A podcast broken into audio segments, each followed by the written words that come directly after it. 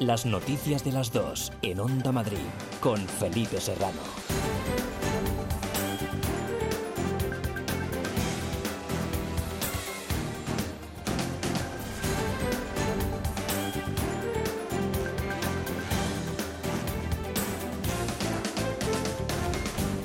Buenas tardes, un saludo. ¿Qué tal? Madrid cuenta desde hoy con un gran pacto regional por la vivienda. La presidenta madrileña, junto a asociaciones del sector inmobiliario, ha participado en la presentación de este acuerdo, cuyo fin último, según ha explicado Isabel Díaz Ayuso, es garantizar el derecho constitucional de acceso a la vivienda e impulsar la reactivación económica y la creación de empleo. Lo hemos hecho sobre todo para paliar estos efectos económicos y sociales, para impulsar el sector inmobiliario, para la economía, pero también para facilitar un derecho constitucional como es el acceso a la vivienda. Uno de los grandes retos de la sociedad actual y que el Gobierno de la Comunidad de Madrid tiene como objetivo Este país no puede soportar más muertes al conducir extrema las precauciones. Con este lema, la Dirección General de Tráfico lanza su campaña para un verano que será distinto en las carreteras a causa del coronavirus, con menos desplazamientos y más cortos y más viajes de reencuentro con la familia o los amigos tras un confinamiento que ha cambiado los hábitos de los españoles. En esta ocasión, la excepcional situación de la pandemia impide ofrecer una cifra aproximada de los desplazamientos previstos que no llegarán ya a los 91 millones que se produjeron entre julio y agosto del año pasado. Fernando Grande Marlasca, ministro del Interior. Con el recuerdo y el a todas las personas fallecidas en estos meses por el COVID, pero mirando al futuro con un determinado optimismo, un llamamiento a la responsabilidad del conjunto de todos nosotros para esta operación de verano 2020, un verano evidentemente especial.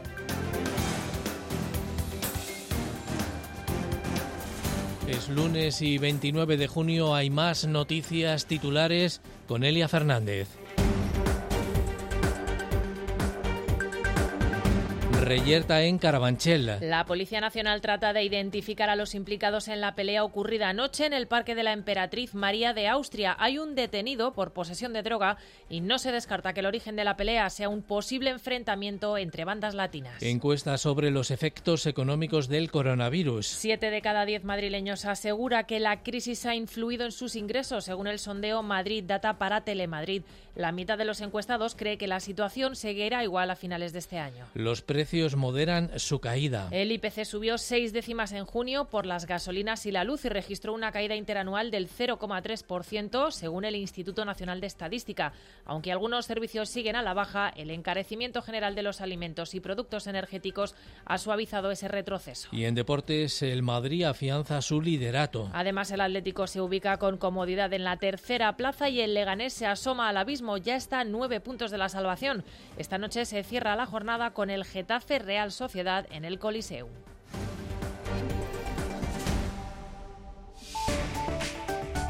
Onda Madrid. Área de servicio público.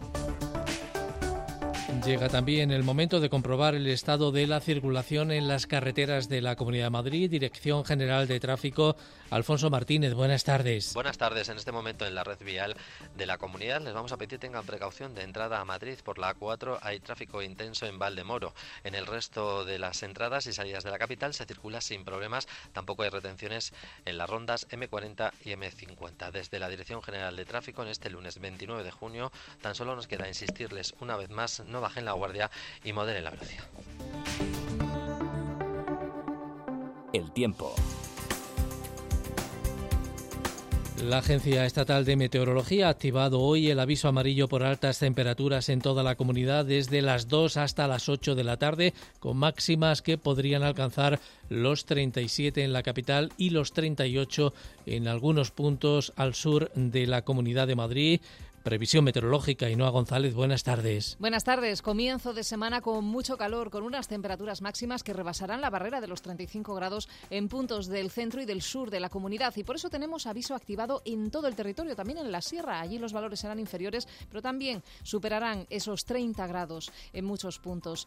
Y situación muy estable, mucho sol, simplemente algún intervalo de nubosidad de tipo alto, sobre todo nubes de evolución en el entorno de la sierra, pero el sol va a ser el protagonista, tanto hoy como mañana. Mañana seguiremos con unas temperaturas también muy elevadas que incluso podrían ganar algún grado. Así que mañana en principio también tendremos aviso activado, nivel amarillo en toda la comunidad hasta las 8 de la tarde, igual que hoy, por esas temperaturas tan elevadas y con una situación estable, aunque mañana tendremos el viento de poniente soplando con un poco más de intensidad. Añadimos a esto que el Retiro y otros ocho parques de la capital mantienen hoy algunas zonas balizadas tras activar el Ayuntamiento de Madrid la alerta amarilla por altas temperaturas, ha informado el consistorio en su cuenta de Twitter. Son las dos de la tarde y casi seis minutos. Las noticias de las dos en la sintonía de Onda Madrid con Quique Viso a los mandos técnicos y con María José Francisco en la producción.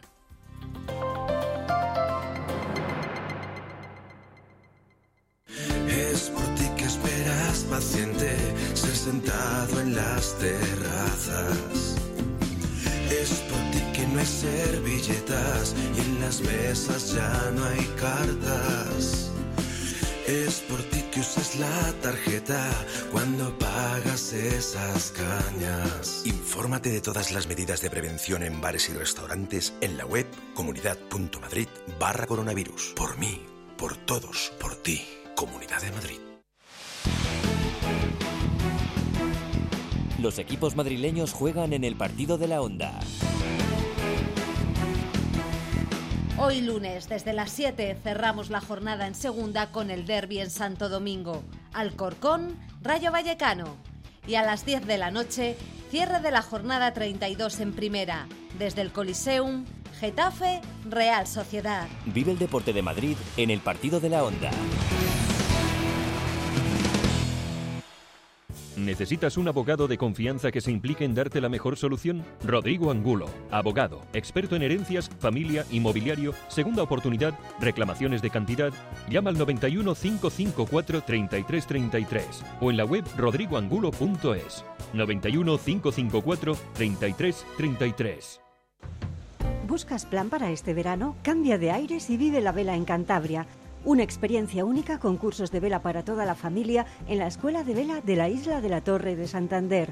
Busca las escuelas de vela más cercanas en fcvela.com y disfruta un mar de nuevas emociones en un ambiente seguro.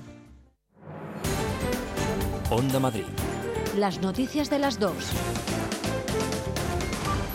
La Comunidad de Madrid y el sector inmobiliario han sellado hoy un gran pacto por la vivienda con la intención de que se convierta en uno de los motores de la economía regional. La idea es movilizar todos los recursos disponibles, tanto públicos como privados, con el fin de reactivar esta actividad tras la pandemia del coronavirus, crear empleo y también facilitar el acceso a la vivienda. Paloma Nolasco. El empleo es la prioridad para la presidenta regional. Por eso, durante la firma, Isabel Díaz Ayuso ha recordado que el sector inmobiliario inmobiliario representa el 15% del Producto Interior Bruto de la Comunidad de Madrid. También que genera el 7% de empleos directos, 15% de indirectos y el porqué de este momento para impulsar un plan por la vivienda. Lo hemos hecho sobre todo para paliar estos efectos económicos y sociales, para impulsar el sector inmobiliario, para la economía, pero también para facilitar un derecho constitucional como es el acceso a la vivienda uno de los grandes retos de la sociedad actual y que el Gobierno de la Comunidad de Madrid tiene como objetivo. Recuerda a la presidenta que ya hay en marcha un plan Vive para la construcción en esta legislatura de 15.000 viviendas asequibles y anuncia 1.200.000 metros cuadrados de suelo público que salen a concurso hasta final de año para construir más casas. El sector aplaude la medida y además espera otras modificaciones como la ya iniciada con la ley del suelo. Juan Antonio Gómez Pintado es presidente de la Asociación de Promotores Inmobiliarios de Madrid. Reducir los trámites burocráticos en la concesión de licencias, agilizar todos los procesos, fomentar la actividad económica y dotar de un mayor desarrollo áreas de rehabilitación y regeneración para conseguir mejores viviendas y espacios. Ambas partes insisten en convertir la complicada situación actual en una oportunidad social y económica. Antes de ese acto, la presidenta de la comunidad se ha reunido también con representantes del sector que integran la plataforma Juntos por la Hostelería, donde ha anunciado un plan estratégico a dos años para dinamizar también ese sector. Actualmente hay más de 33.000 bares y restaurantes en la región que dan empleo a 220.000 trabajadores. Y en la Asamblea de Madrid la mesa estudia hoy la admisión de la propuesta del Partido Popular para la reprobación del delegado del Gobierno en la comunidad, José Manuel Franco. Fue solicitada eh, el mismo día en que fue rechazada la que presentaron los tres grupos de la izquierda contra el consejero de Sanidad y el debate ahora es si la Cámara Regional puede reprobar a alguien de otra administración. José Frutos, buenas tardes. Hola, buenas tardes. Sí, revés al menos provisional para esa iniciativa del Partido Popular. La mesa de la Asamblea no ha calificado, es decir, no ha admitido a trámite la propuesta presentada por el Grupo Popular para solicitar al Pleno de la Asamblea la reprobación de José Manuel Franco, delegado del Gobierno en Madrid, por su actuación en relación con la pandemia. Así nos lo acaban de adelantar hace un minuto fuentes de la propia mesa de la Asamblea que acaba de concluir su encuentro, por lo que nos encontramos a la espera de más detalles sobre esta decisión de no calificar la propuesta. Pero sí sabemos que al parecer ha triunfado la tesis previa que llevaba el PSOE a la mesa en el sentido de que esa propuesta del Grupo Popular presentaba juicios de valor que no caben en una PNL de este género. La propuesta en concreto instaba al Gobierno regional a pedir al Ejecutivo Nacional el cese inmediato de José Manuel Franco, argumentando su pasividad, inactividad e irresponsabilidad durante la gestión de la pandemia y también por la autorización de manifestaciones el 8 de marzo y días previos. Pero el órgano rector, como eh, acabamos de adelantar, no ha ha admitido esa propuesta presentada por el PP. Habrá que esperar a que el Grupo Popular vuelva a presentar, se replantee eh, presentar esta propuesta con menos juicio de valor, que es lo que ha entendido eh, la mesa de la Asamblea, para no admitir a trámite la propuesta de reprobación de José Manuel Franco. Gracias, Pepe, por esa información de última hora. Más cosas. El vicepresidente regional, Ignacio Aguado, ha indicado hoy que el consejero de Políticas Sociales, Alberto Reyero, también de Ciudadanos, insistió durante semanas en que había que medicalizar las residencias ante la crisis del coronavirus. Aguado, además, se ha referido de esta forma a la información publicada por el diario El Mundo sobre unos mensajes de WhatsApp del ex jefe de gabinete de Reyero, Carlos Reus, con portavoces de asuntos sociales de los grupos con representación en la Cámara Regional, donde se refleja que hasta el 26 de marzo no se tomaron medidas drásticas y en cuya difusión aprecia Aguado mala fe. Ese tipo de filtraciones solamente pueden tener un origen y es la mala fe. Es hacerlo de forma malintencionada, porque la realidad es que lo que viene a decir el jefe de gabinete, el consejero de Políticas Sociales y el propio consejero durante todas estas semanas y meses es lo mismo que, aparece ahí. Es que hasta el 26 de marzo no se pudo intervenir sanitariamente en las residencias, porque hacía falta un mando único, que es lo que venía demandando durante semanas el propio consejero de Políticas Sociales. Yo no quiero tampoco pues, darle más importancia a este tipo de, noticias, que lo que buscan es enfangar, enfangar en lugar de, de construir y mirar al futuro, que es en lo que estamos en la Consejería de Políticas Sociales y en todo el Gobierno, en repensar el modelo de residencias y en intentar que de cara a un futuro, en el caso de que haya nuevos rebrotes o nuevas epidemias, las residencias de la Comunidad de Madrid estén mejor preparadas para afrontarlo.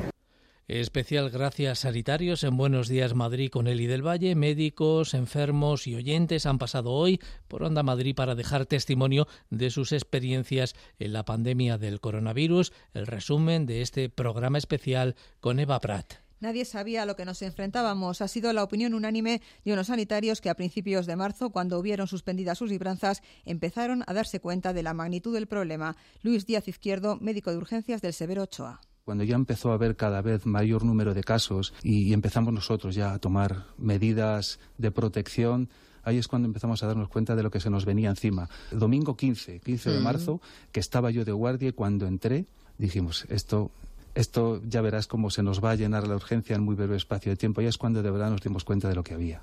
Han sido semanas de sobreesfuerzo físico y emocional nunca conocidas, como relata Juan Torres, jefe de medicina interna del Hospital Infanta Leonor. El miedo a contagiarnos nosotros, volver a casa y contagiar a tu familiar, ¿no? Y luego pues todo el dolor emocional, porque claro, nosotros nos vinculamos con los pacientes y tenemos emociones y ha sido muy duro de, de, pacientes que sabían que estaban muy graves, que se podían morir, de familias que han estado ingresadas juntas, que han sido circunstancias extremas que, bueno, de catástrofe.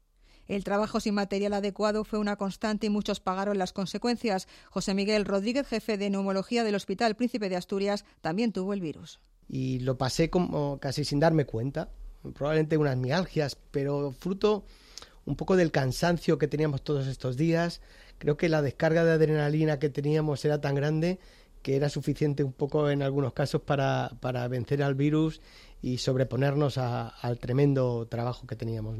A la lucha de los hospitales se unía otra agónica en los laboratorios, Rafael Cantón, jefe de microbiología en el Ramón y Cajal. Esa angustia era el no poder responder a la demanda diagnóstica. Tuvimos que acudir a distintos proveedores, tuvimos que fabricar nosotros mismos incluso reactivos para poder afrontar, no parar de hacer PCRs para precisamente catalogar adecuadamente a los pacientes que ingresasen en el hospital ya con un uh -huh. diagnóstico de COVID los enfermeros han sido uno de los colectivos más castigados, pero María Jesús Luengo, supervisora de la UCI en el Hospital de Fuenlabrada, solo piensa que hizo lo que debía. Yo creo que no somos héroes, somos personas que yo creo que hemos hecho nuestro trabajo, somos buenos profesionales, estamos formados para ello y yo creo que en estos momentos pues eh, la sociedad nos pedía una, una respuesta y ahí hemos estado, ¿no? Además de los sanitarios, celadores, cocineros, personal de limpieza y otros muchos profesionales han puesto todo su esfuerzo en combatir la pandemia. Las limpiadoras del Hospital Gregorio Marañón secundan hoy la primera de las dos jornadas de huelga en protesta por la privatización del servicio.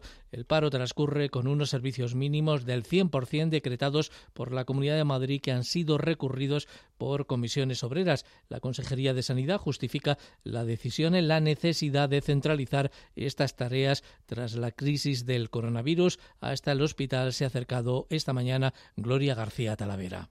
Es una huelga para exigir a la Consejería de Sanidad que dé marcha atrás con sus planes de externalización de la limpieza y de los servicios generales de estas instalaciones. Se ocupa actualmente personal laboral fijo y también interino. Fernando Fernández es uno de los 553 trabajadores afectados. El gerente no nos ha dado la cara y bueno, eh, nosotros estamos luchando por lo que es el pan de nuestras familias y nos sentimos apoyados por por los enfermos que vienen, por sus familiares porque están viendo que la limpieza es algo muy esencial con lo que hay que, luchar y que la limpieza tiene que ser eh, pública. Si tú privatizas la limpieza, estás privatizando algo esencial. Nos hemos comido el virus, lo hemos pasado, ha habido compañeros que han fallecido, eh, compañeros que se han dado de baja pues porque es superior a ellos y bueno, estamos, ya te digo, luchando por lo que, por lo que es nuestro. No vamos a, a, dar ni un paso atrás, ya lo dice nuestro lema. La Consejería de Sanidad ha defendido la externalización del servicio porque entiende que es necesario centralizar esas tareas tras la crisis del coronavirus. Comisiones Obreras, por su parte, ha recurrido los servicios mínimos, los considera abusivos, en algunos casos superan el 75% y a lo largo del día los trabajadores van a protagonizar diferentes concentraciones en las puertas del Gregorio Marañón. Y nueva entrega del sondeo de Sigma 2 para Telemadrid, centrada hoy en la percepción económica de la crisis del COVID. Un 64% de los madrileños han visto poco o nada afectada su situación económica, mientras que más de la mitad confía en tener a finales de año una situación económica similar a la de antes de la pandemia. Gloria Risco. El 51% de los encuestados cree que en diciembre de este año su situación financiera seguirá sin cambios, como antes de la llegada del coronavirus. El 33% cree que será peor y casi el 11% piensa que será mejor. Por tramos de edad, los menores de 30 años son quienes están más preocupados por lo que pueda pasar en cuanto a su economía. Respecto al presente, a la situación actual, según esta encuesta, la crisis económica provocada por el coronavirus ha afectado muy o bastante negativamente al bolsillo de un tercio de los madrileños, al 35%. Los que más se quejan de la situación, los menores de 29 años. Por contra, el 65% de los encuestados indica que la crisis le ha afectado poco o nada. Solo uno de cada diez madrileños afirma que la situación económica de la región es muy buena o buena, frente al 44% que la considera mala o muy mala. Y pregunta también sobre el ingreso mínimo vital. La mayoría de los madrileños, casi el 70%, cree que no va a necesitar solicitar esa ayuda aprobada por el Ejecutivo Central. Solo el 7,4% afirma que seguramente sí tendrá que pedirla. Dos de la tarde, 20 minutos, ahora seguimos. Las noticias de las dos, en Onda Madrid, con Felipe Serrano. En Residencias Orpea sabemos que en estos momentos la seguridad, la higiene y la protección en el cuidado de los mayores son tu mayor tranquilidad. Por eso todas nuestras residencias se han adaptado con nuevas medidas y garantías, haciéndolas más seguras y confortables para todos. Infórmate sobre nuestros centros en orpea.es. Residencias Orpea. Trabajamos por tu tranquilidad. Descubre Casa del Libro Gran Vía 29, nuestra emblemática librería con más de 4.000 metros de libros y a nuestro equipo de expertos libreros. Novedades, los mejores libros infantiles, cómic y si eres socio, disfrutarás de interesantes ventajas. Tú también te mereces un buen libro. Casa del Libro Gran Vía. Leas lo que leas, esta es tu casa. Onda Madrid. Las noticias de las dos. Acto institucional del Ayuntamiento de Madrid con motivo del Orgullo 2020. La vicealcaldesa de la capital, Begoña Villacís, en ausencia del alcalde Almeida, junto a representantes de los diferentes grupos políticos municipales, salvo Vox, han participado este mediodía en la presentación bajo el lema Ama, hazlo con orgullo, sin bandera este año en el Palacio de Cibeles, que sí se iluminará con los colores del arco iris. Mar García. Con esa ausencia anunciada de vos y la del alcalde justificada por la vicealcaldesa con su presencia en representación del Gobierno, un acto institucional con los reproches en voz alta desde Más Madrid y del colectivo Cogani y su portavoz, Jesús Grande. El Ayuntamiento de Madrid tuviese la valentía de ponerla como símbolo, o sea, como símbolo de lo que es de la diversidad y de la igualdad y de la inclusión del Ayuntamiento. Eh, es un símbolo, no es una bandera como tal. O sea, la bandera es una cosa que cuelga de un mástil y ondea. El poner la bandera, el, símbolo, el arco iris colgado de la fachada, no debería considerarse como una bandera como tal.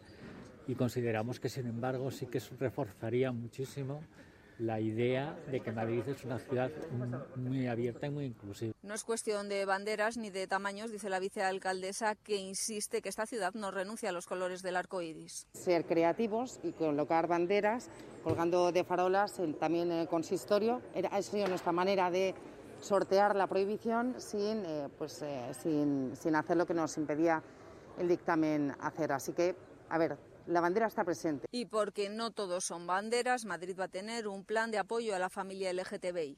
Se va a ayudar precisamente a las familias, todo tipo de familias. Es decir, eh, el área de, Pepe Niorte precisamente tiene eh, dentro de lo que es su nombre mm, la palabra familias porque incluye a todos los tipos de familias. Entonces se les va a ayudar tanto en el proceso de salida del armario, que en, algunas ocasiones eh, puede resultar traumático, al hecho de, eh, por ejemplo, el acoso escolar, también se va a, intervenir en estos casos o a determinados tipos de situaciones que se producen de forma más especial en estos casos. Todo esto con presupuesto el próximo año.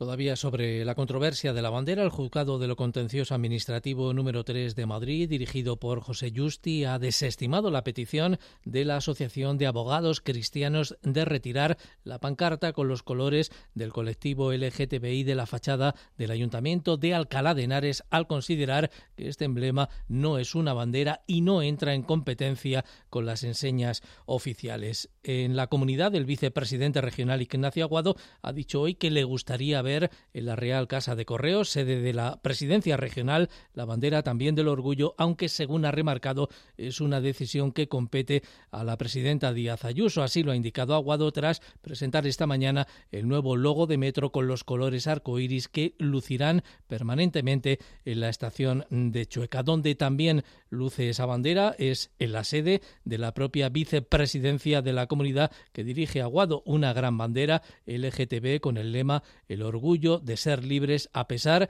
de la sentencia del Tribunal Supremo que determina que no es compatible ni con la Constitución ni con el marco legal vigente la colocación de banderas no oficiales en el exterior de los edificios públicos. A mí me gustaría ver esa bandera, esa pancarta en la Puerta del Sol, pero es una decisión que corresponde a la presidenta y tienen que preguntarle a ella. Yo soy un fiel defensor de, normalizar la diversidad, de seguir apostando por, por lo diverso, que es lo que nos hace ricos, lo que nos hace no ser una sociedad monolítica. Y desde luego queda mucho por hacer viendo, por ejemplo, los datos del Observatorio LGTB, donde el año pasado hubo más de 300 incidentes, 300 agresiones, simplemente por ser como eres. Las noticias de las dos. Felipe Serrano.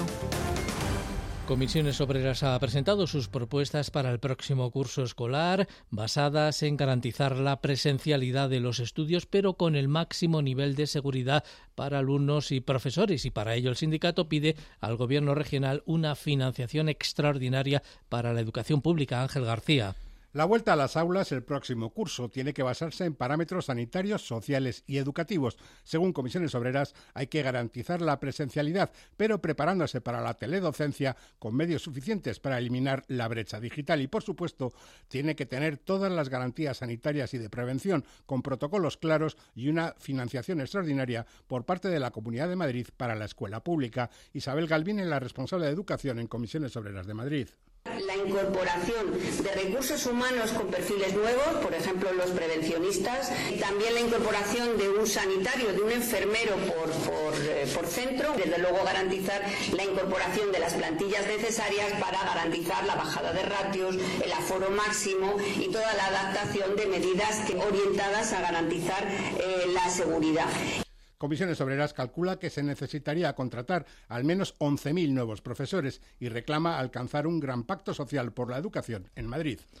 La imagen del taxi sale muy reforzada de esta crisis del COVID. Es la principal conclusión de la encuesta realizada entre el 25 y el 28 de mayo por Sigma 2 para la Federación Profesional del Taxi y Radioteléfono Taxi. Los madrileños han valorado especialmente el trabajo solidario de los 500 taxistas que han ayudado desinteresadamente a la sanidad madrileña y destacan también la seguridad de este medio de transporte. Julio Sanz, presidente de la Federación Profesional el 80% de los encuestados considera el medio de transporte del taxi el más seguro tras el coche particular. Y esto es un dato que está a mucha distancia de cualquier otro modo de transporte colectivo y que debemos de explotarlo convenientemente y salir reforzados de esta difícil situación. Las fiestas ilegales se siguen celebrando incumpliendo toda normativa de higiene y seguridad, superando los aforos permitidos y en locales que escapan a todo control policial. Un equipo de investigación del programa de Telemadrid 120 Minutos se ha colado en una de esas fiestas en pleno centro de la capital, advirtiéndonos de lo fácil que es acceder a ellas, del riesgo de propagación de la pandemia y del negocio en que se convierten vendiendo copas a 10 euros. Escuchamos la propuesta para asistir realizada por uno de los asistentes antes de entrar y dando detalles sobre un local, un restaurante mexicano que echa las cortinas y se reúnen en el sótano al que se refiere como una cueva. Tengo un amigo que tiene un local, un restaurante mexicano, el local lo cierra, le cierra las cortinas, pero todos se van a la parte de abajo de la cueva, entonces ahí se hace una fiesta. Y la policía está investigando la reyerta ocurrida anoche en el distrito madrileño de Carabanchel, que terminó con cinco jóvenes de entre 16 y 21 años heridos, dos de ellos muy graves con heridas de arma blanca.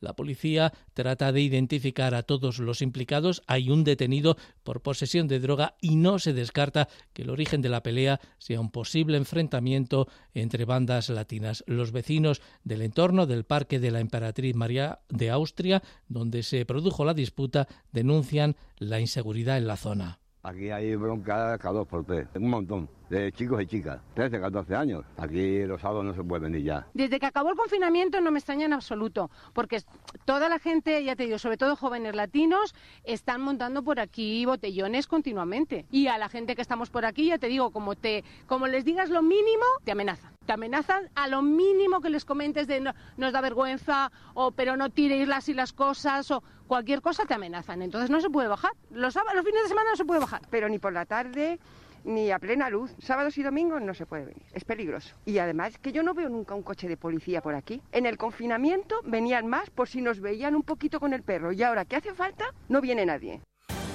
Onda Madrid. Las noticias de las dos. Ritmos brasileños en el nuevo disco de Gloria Estefan tras siete años de silencio. Brasil 305 saldrá a la venta en agosto incorporando arreglos a sus canciones de siempre, además de cuatro temas inéditos. No hay pasado, ni hay dolor, hay amor. Hacen falta los quiero, las caricias,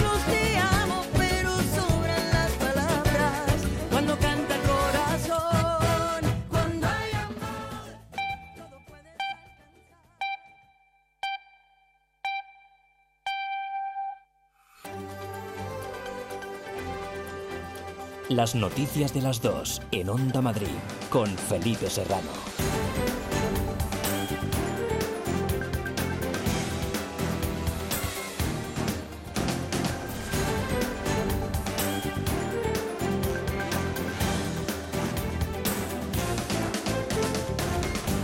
Tardes, un saludo de nuevo. Madrid cuenta desde hoy con un pacto regional por la vivienda. La presidenta madrileña, junto a asociaciones del sector inmobiliario, ha participado en la presentación de este acuerdo, cuyo fin último, según ha explicado Isabel Díaz Ayuso, es garantizar el derecho constitucional de acceso a la vivienda e impulsar la reactivación económica y también la creación de empleo. Lo hemos hecho sobre todo para paliar estos efectos económicos y sociales, para impulsar el sector inmobiliario para la economía, pero también para facilitar un derecho constitucional como es el acceso a la vivienda.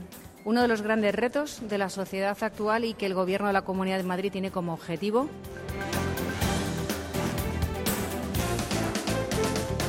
Este país no puede soportar más muertes al conducir extrema las precauciones. Con este lema, la Dirección General de Tráfico lanza su campaña para un verano que será distinto en las carreteras a causa del coronavirus, con menos desplazamientos y más cortos y más viajes de reencuentro con la familia o los amigos tras un confinamiento que ha cambiado definitivamente los hábitos de los españoles. En esta ocasión, la excepcional situación de la pandemia impide ofrecer una cifra de los desplazamientos previstos que no llegarán ya a los 91 millones que se produjeron entre julio y agosto del año pasado. Fernando Grande Marlasca, ministro del Interior. Con el recuerdo y el, a todas las personas fallecidas en estos meses por el COVID, pero mirando al futuro con un determinado optimismo, un llamamiento a la responsabilidad del conjunto de todos nosotros para esta operación de verano 2020, un verano evidentemente especial. Último lunes del mes de junio, más noticias con Elia Fernández.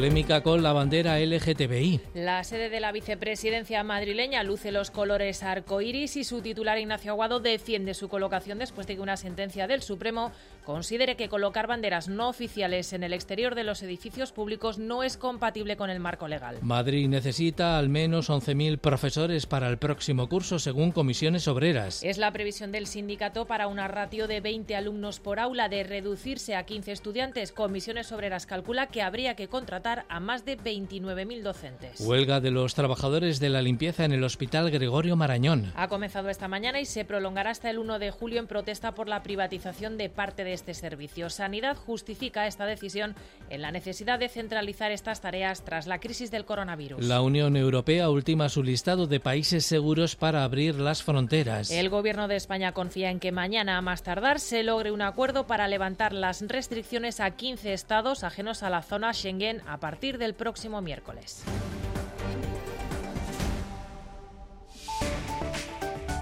Onda Madrid. Área de servicio público. Volvemos a la Dirección General de Tráfico, de nuevo con Alfonso Martínez. Buenas tardes. Buenas tardes. Hasta ahora en la red vial de la comunidad les vamos a pedir tengan especial precaución de salida de Madrid. Está cortada la A3 por un accidente a la altura de Perales de Tajuña que genera 4 kilómetros de retenciones, así que tengan mucho cuidado si van a circular por esta vía en la cual encontrarán desvío alternativo debidamente señalizado. Al margen de esta incidencia también encontramos circulación lenta, en este caso de entrada por la A4 en Valdemoro. En el resto de la red vial de la comunidad no encontramos circulación intensa ni tampoco hay dificultades en las rondas M40 y M50. Desde la Dirección General de Tráfico tan solo nos queda insistirles una vez más, no bajen la guardia y moderen la velocidad. El tiempo.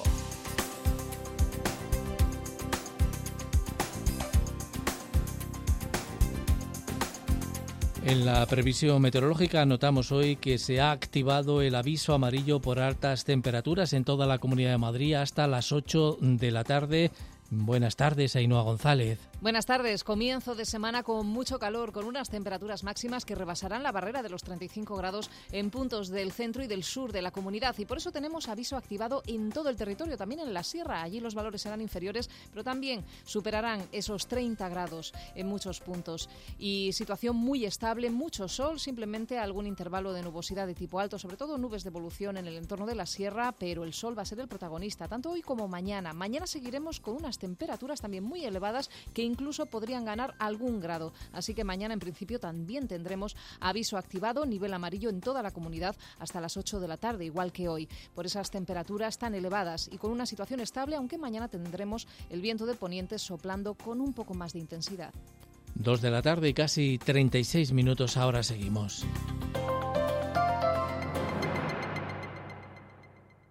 ¿Necesitas un abogado de confianza que se implique en darte la mejor solución? Rodrigo Angulo, abogado, experto en herencias, familia, inmobiliario, segunda oportunidad, reclamaciones de cantidad.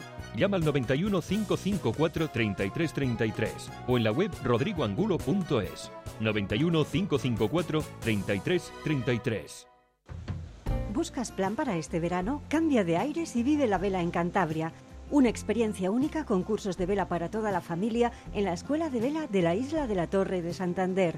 Busca las escuelas de vela más cercanas en fcvela.com y disfruta un mar de nuevas emociones en un ambiente seguro.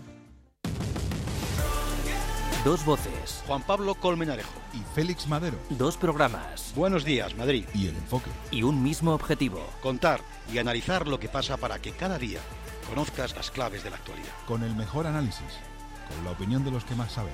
Cada día tienes una cita en Onda Madrid, con Juan Pablo Colmenarejo desde las 7 de la mañana en Buenos Días Madrid y a partir de las 8 de la tarde con Félix Madero en El Enfoque.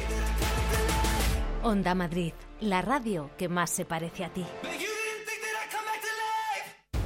Elige Taxi de Madrid, de puerta a puerta, en un espacio limpio y seguro. ¿Tienes que cambiar tu bañera por plato de ducha? ¿Reformar tu baño o cocina? En Reforfast Reforma Ideal hacemos realidad tus sueños. Ahora 20% de descuento. Confíe en profesionales. 91 919 3754 o reforfast.com. Onda Madrid. Las noticias de las dos. La DGT pone en marcha este verano una campaña que será diferente como el verano debido a la pandemia del coronavirus. Más de 1.300 radares controlarán las carreteras y se pondrá especial atención a los desplazamientos cortos y también al acceso a las ciudades. El ministro Grande Marlasca ha presentado esta campaña pidiendo responsabilidad y teniendo presente siempre el recuerdo a las víctimas del coronavirus. Lupe Ortiz, buenas tardes. Buenas tardes. Este país no puede soportar más muertes es el duro lema de una campaña de tráfico preparada para las diferencias que ha impuesto el coronavirus. Fernando Grande Marlasca, ministro del Interior. Nadie esperaba que nos tuviéramos que confinar de, la noche al día, que nuestra vida fuera a cambiar. Y también hemos sido conscientes que cumplir las indicaciones de, de los expertos, pues eso ha sido muy importante, evidentemente, para eh, evitar eh, que el coronavirus fuera mucho más grave para todos nosotros.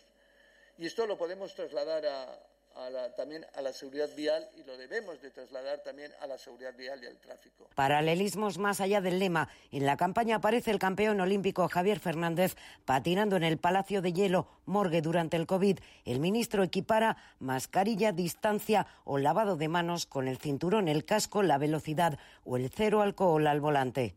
esas fronteras emocionales por esa falta de contacto físico que se había establecido entre la familia, entre los amigos y tenemos, esto va a motivar viajes cortos eh, y esos encuentros irán acompañados en nuestra cultura de, de, la consabida comida familiar, comida de amigos, uso de alcohol, con lo cual quiero llamar un poquito, un poquito no, un mucho a decir que con alcohol evidentemente no se conduce. Más de 1.300 radares fijos, 600 móviles, 11 drones o 15 furgonetas camufladas velarán por la seguridad en las carreteras de este verano diferente. Sanidad defiende los confinamientos quirúrgicos o selectivos como vehículo para atajar los rebrotes del coronavirus. Lo ha indicado esta mañana el titular del departamento, Salvador Illa, que apuesta por una actitud responsable para evitar una segunda ola. Entre tanto, en La Gomera comienza la primera fase piloto de la aplicación de alertas de contagios. Marta Zúñiga, buenas tardes. Buenas tardes. Sí, ya cree que el confinamiento no volverá, pero ha demostrado, ha dicho en declaraciones a la emisora RACU, que ha sido un arma eficaz. Yo creo que no turnará. Yo creo que no volverá, pero si hace falta que vuelva, porque se nos va todo de las manos, pues deberemos aplicar un arma eficaz. Un arma eficaz. La estrategia actual es la de los llamados confinamientos quirúrgicos, esto es, si se detecta un brote y hace falta confinar un edificio, una empresa o poner en cuarentena un bloque de viviendas, las comunidades autónomas tienen las competencias y el apoyo del Ministerio, ha añadido ella. La detección precoz es la clave. Ahora hemos conseguido acortar el plazo en el que se notifica un caso y se inician síntomas a entre 24 y 48 horas. Detección muy precoz. ¿Qué es lo que está pasando aquí? Lo sabemos muy rápidamente. Tenemos brotes en Aragón, en Lleida, en dos edificios en Cantabria. Muy rápidamente se detecta y se actúa con contundencia y aíslas los casos para evitar un contagio mayor. Esa es la estrategia que se tiene que seguir ahora hasta que no haya vacuna o tratamiento. Sobre los brotes se ha detectado, entre otros, uno en un edificio de Santander. Además, en Valencia continúa el localizado en una empresa cárnica de Rafael Buñol y en Lugo hay 27 infectados en otro brote. Hay 10, 10 brotes, al menos en Andalucía. No hay que bajar la guardia, insiste Sanidad, mientras comienza en San Sebastián de la Gomera la primera fase del piloto de esa aplicación móvil denominada Radar COVID, puesta en marcha por Asuntos Económicos y Transformación Digital. Se trata de una app de alertas de contagios. A partir del día 10 se van a simular tres oleadas de COVID-19 para probar esta herramienta. La decisión sobre su aplicación, que requiere la colaboración ciudadana, se va a tomar a partir del día 20. La última decisión la tienen las comunidades autónomas. La Unión Europea está ultimando el listado de países seguros ante la apertura de fronteras el próximo miércoles a zonas no pertenecientes al espacio Schengen. La ministra de Exteriores confía en que haya un acuerdo como muy tarde mañana, Gloria Risco. Un acuerdo entre los países de la Unión que podría llegar en las próximas horas para reabrir este miércoles sus fronteras exteriores cerradas desde mediados de marzo debido a la pandemia. Los 27 trabajan sobre una lista que prevé autorizar la llegada de ciudadanos de apenas una veintena de países, entre los que no está Estados Unidos, pero sí está China. En este caso, el levantamiento del veto solo se haría si hay reciprocidad. Arancha González Laya es la ministra de Asuntos Exteriores en declaraciones a la cadena SER. No olvidemos que en estos momentos las fronteras externas de la Unión Europea están cerradas. Mm. Lo que vamos a ir haciendo es abriéndolas gradualmente eh, de una manera muy cuidadosa porque no tenemos todavía ni vacuna ni tratamiento. Segundo, lo vamos a hacer sobre criterios epidemiológicos. Se consideran seguros aquellos países que estén por debajo de la media de nuevos casos registrados en la Unión en los últimos 14 días. Si en un momento dado las cosas fueran mal, se daría marcha atrás, dice la ministra. Se va a ir revisando de manera periódica y se irá abriendo de manera gradual a otros países que vayan controlando la epidemia y también se podrá dar marcha atrás en casos de, en los que los países en esta lista pues eh, vean rebrotes o, o aumentar los casos de contagio. En el caso de Marruecos, González Laya insiste en que este año la operación Paso del Estrecho será mucho más reducida. De momento, la frontera marroquí estará cerrada hasta el 10 de julio. Semana clave para la Comisión de Reconstrucción Económica y Social en el Congreso. El viernes los grupos aprobarán las conclusiones si el Gobierno quiere un acuerdo amplio para afrontar la situación económica que ha provocado el confinamiento. Más difícil lo tendrá para conjugar alianzas ante los próximos presupuestos generales del Estado. Esquerra Republicana y Ciudadanos siguen vetándose mientras el Partido Naranja presiona al PP para que no se excluya de la ecuación. Noelia Ontoria, buenas tardes. Buenas tardes. Ciudadanos sigue con la mano tendida, pero cuestionando la actitud del gobierno. Melisa Rodríguez advierte de que la mesa de negociación con los partidos independentistas catalanes haría muy difícil su participación en los presupuestos. Desde Esquerra, Marta Vilalta también presiona a la parte de la coalición más afín a sus propuestas. Está claro que el gobierno no, nos pondrá muy difícil el hecho de, de seguir trabajando por un acuerdo que sea transversal y que sea para todos, si sigue pensando que los privilegios han de ser la tónica y si sigue, en este caso, negociando privilegios para, para presos. Nuestra pregunta es justamente hacia Podemos, si es que se sienten cómodos con este posible pacto o acuerdo con Ciudadanos, porque nosotros esperábamos más de Podemos. Ciudadanos quiere que el PP entre en la negociación de las cuentas públicas que deberán cumplir buena parte de lo que arrojen las conclusiones de la Comisión de Reconstrucción del Congreso, pero Ana Pastor, en una entrevista en esta emisora en Onda Madrid, teme una propuesta de incremento de impuestos. Solo hay que ver la entrevista del señor Sánchez en este fin de semana, ¿no? Cuando habla que habla de justicia social hay que hay que echarse la mano al bolsillo, ¿no? Por si acaso. En Vox niegan incluso sentarse a la mesa con el presidente del gobierno, Jorge Buxade. Por supuesto que no vamos a ni a sentarnos en la mesa con un presidente del gobierno que no se digna ni siquiera enviar un mensaje de apoyo a una diputada nacional que es agredida en la calle en un acto electoral. A finales de esta semana se verá si el pacto de reconstrucción puede incluir al PP una vez que socialistas y Unidas Podemos han cedido en la exigencia de un impuesto a los más ricos para propiciar un gran consenso. El sector de la construcción será clave en la recuperación del país. Es la principal conclusión de un estudio realizado por el Colegio General de Economistas. Piden que el sector reciba una parte importante de los fondos de la Unión Europea. Elena Rivas. Esta década será necesaria una inversión en infraestructuras de 175.000 millones de euros, que según Salvador Marín del Colegio General de Economistas serán palanca para reactivar la economía y que eso debe ser capaz de generar 144.000 millones adicionales eh, de economía inducida y que, y es dato es importante, y más hoy en día, que eso podría generar eh, nuevos empleos en torno a los 2.362.000 empleos. Y también importante, eso podría generar un retorno fiscal de 77.000 millones de euros. Apuntan a invertir en la rehabilitación de edificios, mientras otros sectores ya ven signos de recuperación. El consejero delegado de Santander España, Rami Abucair, tiene datos que apuntan al optimismo. Las tarjetas de crédito de los clientes del Banco Santander la semana pasada han facturado un 2% más que el año pasado, la misma semana del año anterior. O los TPVs ya están en facturaciones del 85%. Para recuperar ese 15%, el ganador del premio PYME del año, el señor Ide Montanera, tiene la receta manteniendo las medidas sanitarias adecuadas, pero hay que salir a los restaurantes, hay que comprar coches, hay que, hay que leer libros, hay que comprar libros, hay que movernos, porque si nos quedamos parados, amormados en nuestras casas, solos, el país tendrá un problema grave de recuperación y esto se lentecerá muchísimo. Declaraciones realizadas durante la entrega de premios a la mejor pyme del año, pymes que tendrán un papel fundamental en la recuperación de la pandemia. Este lunes, además, se ha constituido la Mesa de la Automoción, en la que Gobierno Central, comunidades autónomas, sindicatos y patronales trabajan juntos para reforzar la competitividad del sector. Reyes Maroto, ministra de Industria siendo los más competitivos y sobre todo desarrollando cadenas de valor que todavía en España, y estoy pensando por ejemplo en la movilidad eléctrica o en el hidrógeno, que hemos metido un proyecto también en el plan de impulso eh, y es muy importante identificar esas nuevas cadenas de valor para poder desarrollarlas y liderar ahí proyectos eh, importantes. Onda Madrid. Las noticias de las dos.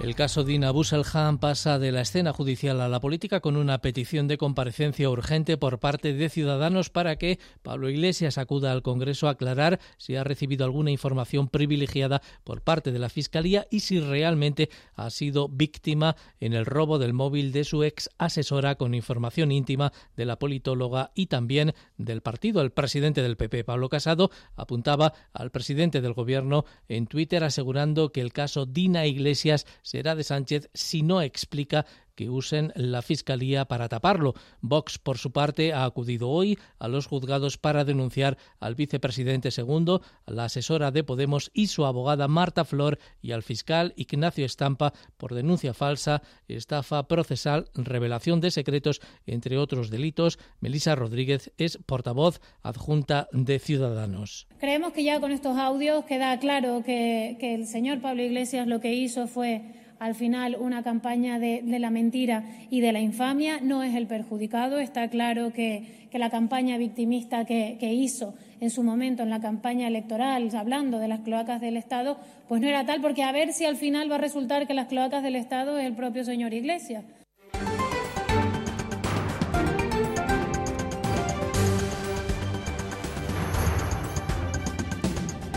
Más noticias de este lunes con Pilar Rivera. 016 registró un 41% más llamadas respecto a 2019, el mayo con más llamadas de su historia. Un total de 8.414 llamadas ha recibido en el mes de mayo el Servicio de Asistencia para Mujeres Víctimas de Violencia de Género, un 41% más con respecto al mismo mes de 2019, según datos del Boletín Estadístico Mensual sobre Violencia de Género del Ministerio de Igualdad. Se trata de la cifra más alta registrada desde la puesta en marcha del 061, servicio además más ampliado por la Delegación del Gobierno de Violencia de Género que dirige Victoria Rosell. Ampliar a todas las violencias machistas unas guardias telefónicas gratuitas de 24 horas al día, 7 días a la semana, creo que sin duda es una buena noticia para todas las mujeres víctimas de cualquier violencia machista, es decir, violencia de género, salud, violencia doméstica, violencia sexual, mutilación genital femenina, matrimonio forzoso y acoso laboral. Desarticulado un grupo criminal itinerante por robos en oficinas y establecimientos comerciales de toda España. Asentados en Madrid, estaban especializados en la apertura de cajas fuertes con lanza térmica y soplete oxicorte. Agentes de la Policía Nacional han detenido a seis personas a las que se les imputan 23 robos cometidos en Madrid, Lugo, Oviedo, León y Valdepeñas. Ana Ramón, portavoz de Policía Nacional. Tres de los detenidos fueron sorprendidos infraganti en el interior de una ferretería de Madrid cuando se disponían a forzar la caja fuerte. Cabe destacar la gran experiencia y profesionalidad de los arrestados, que tienen un perfecto conocimiento y manejo de herramientas tales como sopletes oxicorte, inhibidores de frecuencia, así como conocimientos técnicos necesarios para la desactivación de alarmas. La Policía Nacional detiene en Vigo a un varón por abusos sexuales a menores. Se trata de un hombre de 66 años que presuntamente abusó sexualmente de varios menores, entre los que se encontraban su propia hija, una nieta y un hijastro. Las investigaciones comenzaron a raíz de la llamada de un ciudadano del entorno del ahora detenido que afirmaba que su hija, residente en Estados Unidos, quería contactar con la Policía Nacional para declarar por los abusos. Marlasca defiende el gesto de la Guardia Civil en apoyo al colectivo LGTBI. El ministro del Interior, Fernando Grande Marlasca, ha defendido que durante el fin de semana la Guardia Civil cambiara su foto de perfil en la red social de Twitter para lucir la bandera LGTBI. Una manifestación, asegura Marlasca, del compromiso de la Benemérita con los derechos y libertades de todos. Pero como ministro del Interior únicamente he de respaldar, he no, respaldo y también de respaldar la actuación que se ha desarrollado en ese sentido, porque como otras muchas que hace la Guardia Civil, manifiestan durante los 365 días del año y en distintos contenidos su compromiso real, efectivo y directo, como no podía ser de otro modo, por los derechos y libertades de todos nosotros Los Reyes en Andalucía, tercera etapa de su gira por las comunidades en España. Don Felipe y doña Leticia han recorrido el polígono sur de Sevilla, uno de los barrios más pobres de España, para después trasladarse a Córdoba, donde esta tarde van a visitar los patios de la ciudad. A su llegada a la capital hispalense, un grupo de personas que se había concentrado en los alrededores les han recibido con aplausos a la vez que han coreado más trabajo y menos caridad.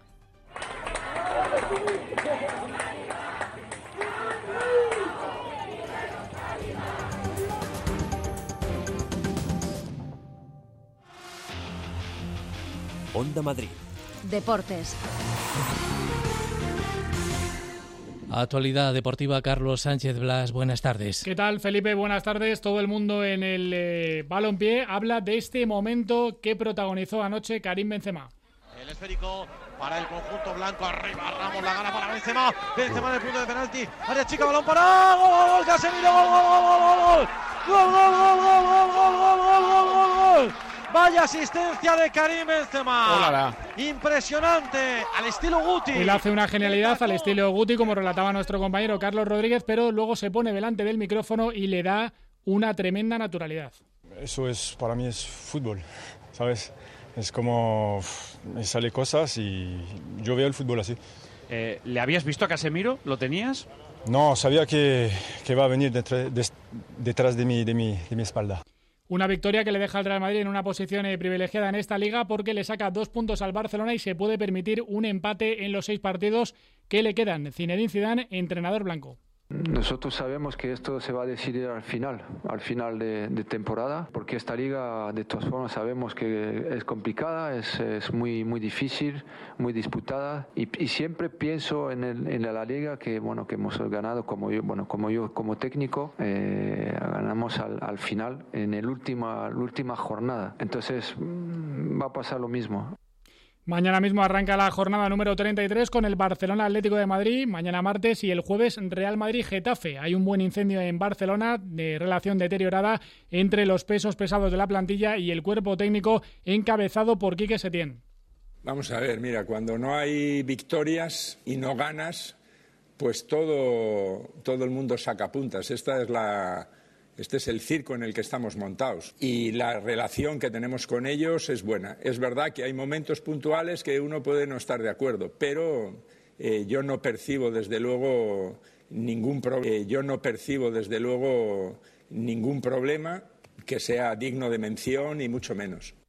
El Atleti acude a Barcelona sin Coque, acaba de rechazar el comité de competición el recurso presentado por el Atlético de Madrid y sin Savic eh, titular en la defensa, eso sí con cuatro triunfos seguidos y la tercera plaza muy afianzada. Esta noche Getafe Real Sociedad para cerrar la jornada número 32 en clave madrileña, mala racha de ambos tras el parón, una victoria sureña, eso sí les deja a dos puntos de los puestos Champions. Habla Bordalás. Es un partido muy, muy determinante. Eh, Nosotros somos conscientes de que nos enfrentamos a un gran rival, pero es un partido muy importante, dos rivales eh, directos en este momento del campeonato, eh, donde el que venza, pues lógicamente va a tener muchas posibilidades de, de pelear, de seguir luchando por puestos europeos.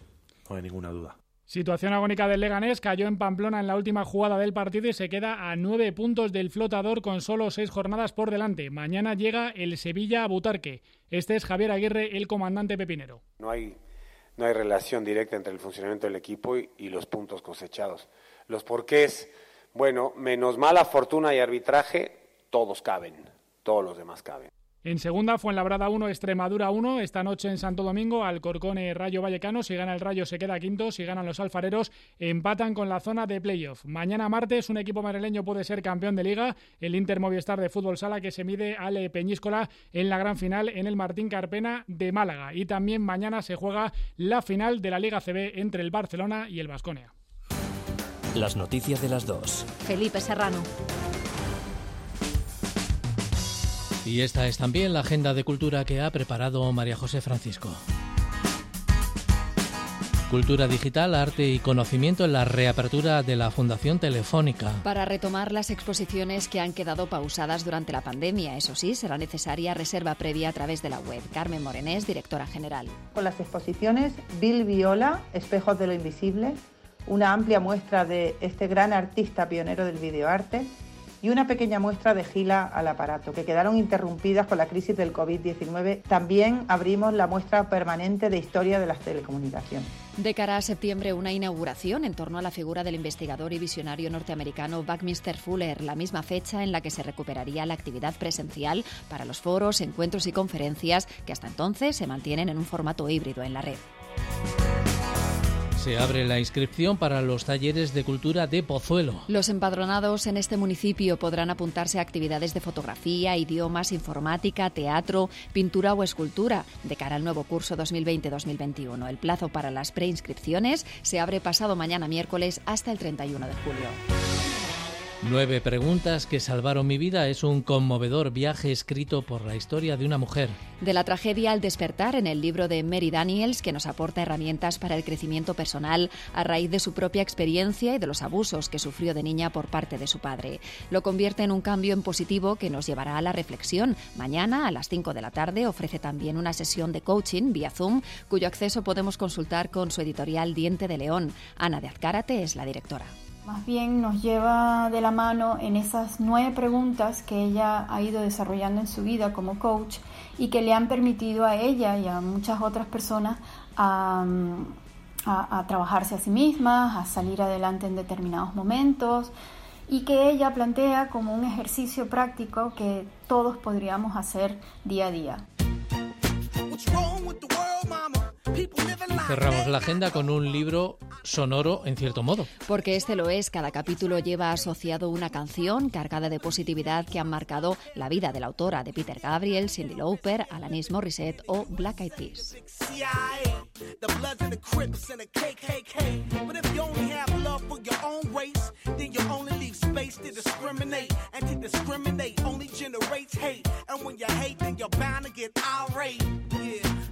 Madness is what you demonstrate, and that's exactly how anger works and operates. Man, you gotta have love just to set it straight. Take control of your mind and meditate. Let your soul gravitate to the love, y'all.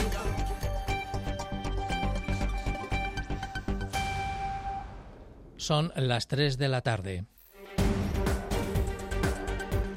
Y esto es lo fundamental a esta hora con Elia Fernández. Pacto Regional por la Vivienda. Lo ha firmado el gobierno madrileño con más de una decena de asociaciones inmobiliarias. La presidenta Isabel Díaz Ayuso ha explicado sus ejes principales. Antes de fin de año vamos a sacar a concurso 1.200.000 metros de suelo para la construcción de nuevas viviendas y además este plan Vive va a suponer la creación de 130.000 puestos de trabajo. Debate sobre la bandera LGTBI. La sede de la vicepresidencia madrileña luce los colores arcoíris tras la sentencia del Supremo que prohíbe colocar enseñas no oficiales en los edificios públicos. El vicepresidente Ignacio Aguado defiende que es una pancarta y que le gustaría verla también en la fachada de la Real Casa de Correos. A mí me gustaría ver esa bandera, esa pancarta en la Puerta del Sol, pero es una decisión que corresponde a la presidenta y tienen que preguntarle a ella.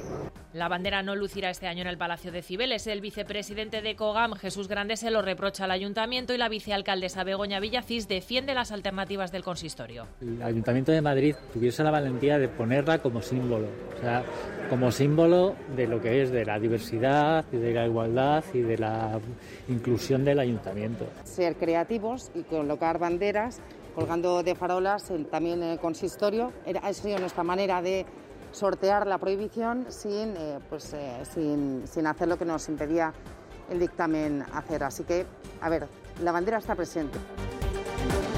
Reyerta en Carabanchel. La Policía Nacional trata de identificar a todos los implicados en la pelea ocurrida anoche en el Parque de la Emperatriz María de Austria. No se descarta un enfrentamiento entre bandas latinas. Aquí hay bronca cada dos por tres, un montón de chicos y chicas, 13, 14 años. Aquí los sábados no se puede venir ya. Desde que acabó el confinamiento no me extraña en absoluto. Están montando por aquí botellones continuamente. Y a la gente que estamos por aquí, ya te digo, como, te, como les digas lo mínimo, te amenaza. Huelga de los trabajadores de la limpieza en el Hospital Gregorio Marañón. Ha empezado hoy y se prolongará hasta el 1 de julio en protesta por la privatización de parte de este servicio. Si tú privatizas la limpieza, estás privatizando algo esencial. Nos hemos comido el virus, lo hemos pasado, ha habido compañeros que han fallecido, eh, compañeros que se han dado de baja pues porque es superior a ellos. Más de 20 rebrotes de COVID en España. La mayoría están en Andalucía y Aragón. En Murcia se estudia confinar municipios y en Lugo aumentan los contagios en Amariña. Asturias es la primera comunidad libre del virus tras dos semanas sin nuevos positivos. Campaña de verano de la DGT. Más de 1.300 radares vigilarán las carreteras. El ministro del Interior, Fernando Grande Marlasca, pide llevar a las carreteras la responsabilidad demostrada durante el confinamiento. Hemos sido conscientes que cumplir las indicaciones de, de los expertos, pues eso ha sido muy importante, evidentemente, para eh, evitar que el coronavirus fuera mucho más grave para todos nosotros. Y esto lo podemos trasladar a, a la, también a la seguridad vial y lo debemos de trasladar también a la seguridad vial y al tráfico. Nada más por el momento, hasta aquí las noticias de las dos en la sintonía de Onda Madrid. Se quedan ahora con Madrid Trabaja y Javier Peña. Más información en nuestros boletines horarios y desde las 4 en Madrid directo con Nieves Herrero y todo su equipo. Les esperamos mañana. Un saludo y muy buenas tardes.